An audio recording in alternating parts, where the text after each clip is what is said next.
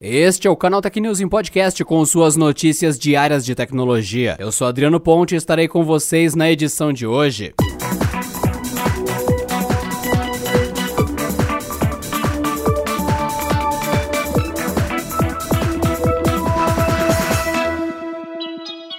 A Samsung anunciou em abril que trabalhava em um sensor de câmera para celulares que registra mais detalhes que o olho humano. De fato, a empresa tenta, por meio da Isocell, desenvolver uma solução que captura imagens em até 600 megapixels, mas enfrenta alguns problemas para torná-la viável para o mercado. O leaker Ice Universe alega ter conseguido acesso a uma apresentação do sensor de 600 megapixels da Samsung Isocell. No documento, a empresa explica que seria possível oferecer zoom em vídeos 4K e até 8K sem perda de qualidade. O problema é o tamanho do módulo, impossível de colocar em um smartphone atualmente. A própria imagem mostra a diferença não apenas no tamanho diagonal, mas também na espessura do sensor, sendo que esta segunda é o maior desafio para tornar o sensor compatível com um celular. São 22 milímetros, mais que o dobro dos 9.1 milímetros do sensor de 108 megapixels utilizado nos Galaxy S20 Ultra e Note 20 Ultra. Além disso, o tamanho diagonal do sensor ocuparia cerca de 12% de um celular atual. Esse é outro problema que a companhia deve tentar resolver antes de lançar o sensor de imagem de 600 megapixels para o mercado. Por hora, o máximo que podemos esperar para 2021 é um salto para os 256 megapixels, ou apenas o aperfeiçoamento dos sensores de 108 megapixels, que para fotos e vídeos de redes sociais já está de muito bom tamanho.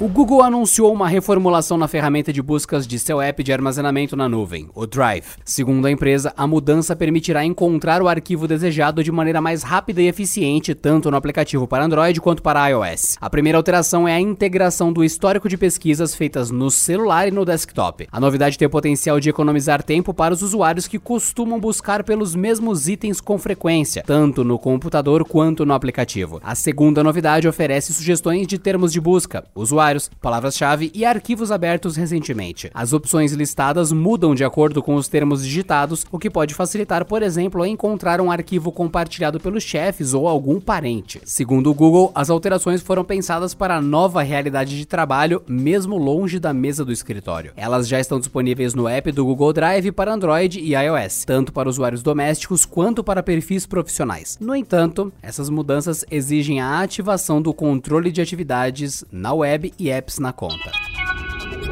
Ainda sobre o Google, o aplicativo Google Fotos no iOS agora inclui uma opção que facilitará a vida de quem utiliza o app nativo da Apple para imagens. Com ela, curtidas em fotos na galeria do iOS ou iPadOS serão automaticamente sincronizadas com o serviço do Google, no qual esses itens são chamados de favoritos. A nova opção pode ser acessada nas configurações do Google Fotos com o nome de Fotos da Apple. Dentro da nova seção, é possível ativar a sincronização dos favoritos que funciona nos dois sentidos, ou seja, imagens imagens favoritadas no Google são marcadas com uma curtida no rolo da câmera e vice-versa. Um vídeo compartilhado pelo site Android Police mostra que as alterações feitas no app do Google são aplicadas quase que instantaneamente no rolo. Já as curtidas no app da Apple levam um pouco mais de tempo para serem aplicadas no outro serviço. No momento não há previsões de lançamento para o recurso em outros aparelhos. Caso dos apps de galeria de fotos nas personalizações MIUI, One UI, entre outros. E mesmo no iOS, alguns usuários relatam que a opção ainda não foi liberada, indicando se tratar de um lançamento gradual.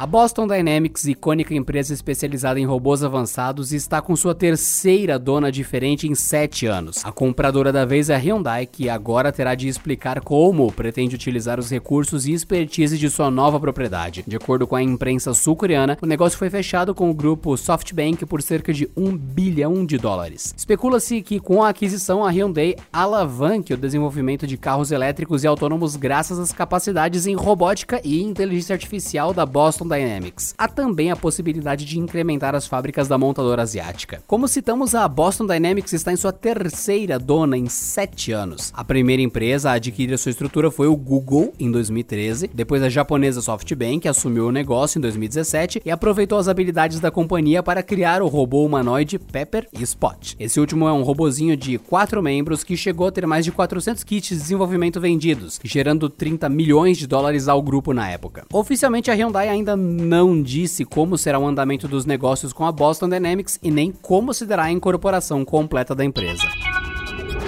O Instagram anunciou que a partir dessa quinta-feira o recurso de vendas online estará disponível também em sua funcionalidade de vídeos curtos, o Reels. A novidade estende o serviço de e-commerce da rede social aos principais recursos da plataforma. O Instagram Shopping já está disponível para uso no feed, stories e até no IGTV. Segundo a rede social, a chegada do recurso ao Reels abre mais uma oportunidade para marcas e criadores aproveitando o sucesso e potencial de viralização dos vídeos curtos. No Reels, a plataforma de e-commerce funcionará de forma semelhante à de outras sessões. Produtos mostrados nos vídeos poderão ser marcados para incluir o botão Ver Produtos. O atalho leva o seguidor a uma página de compra onde pode obter informações, salvar o produto para consulta posterior ou já colocar no carrinho para adquiri-lo no site do perfil.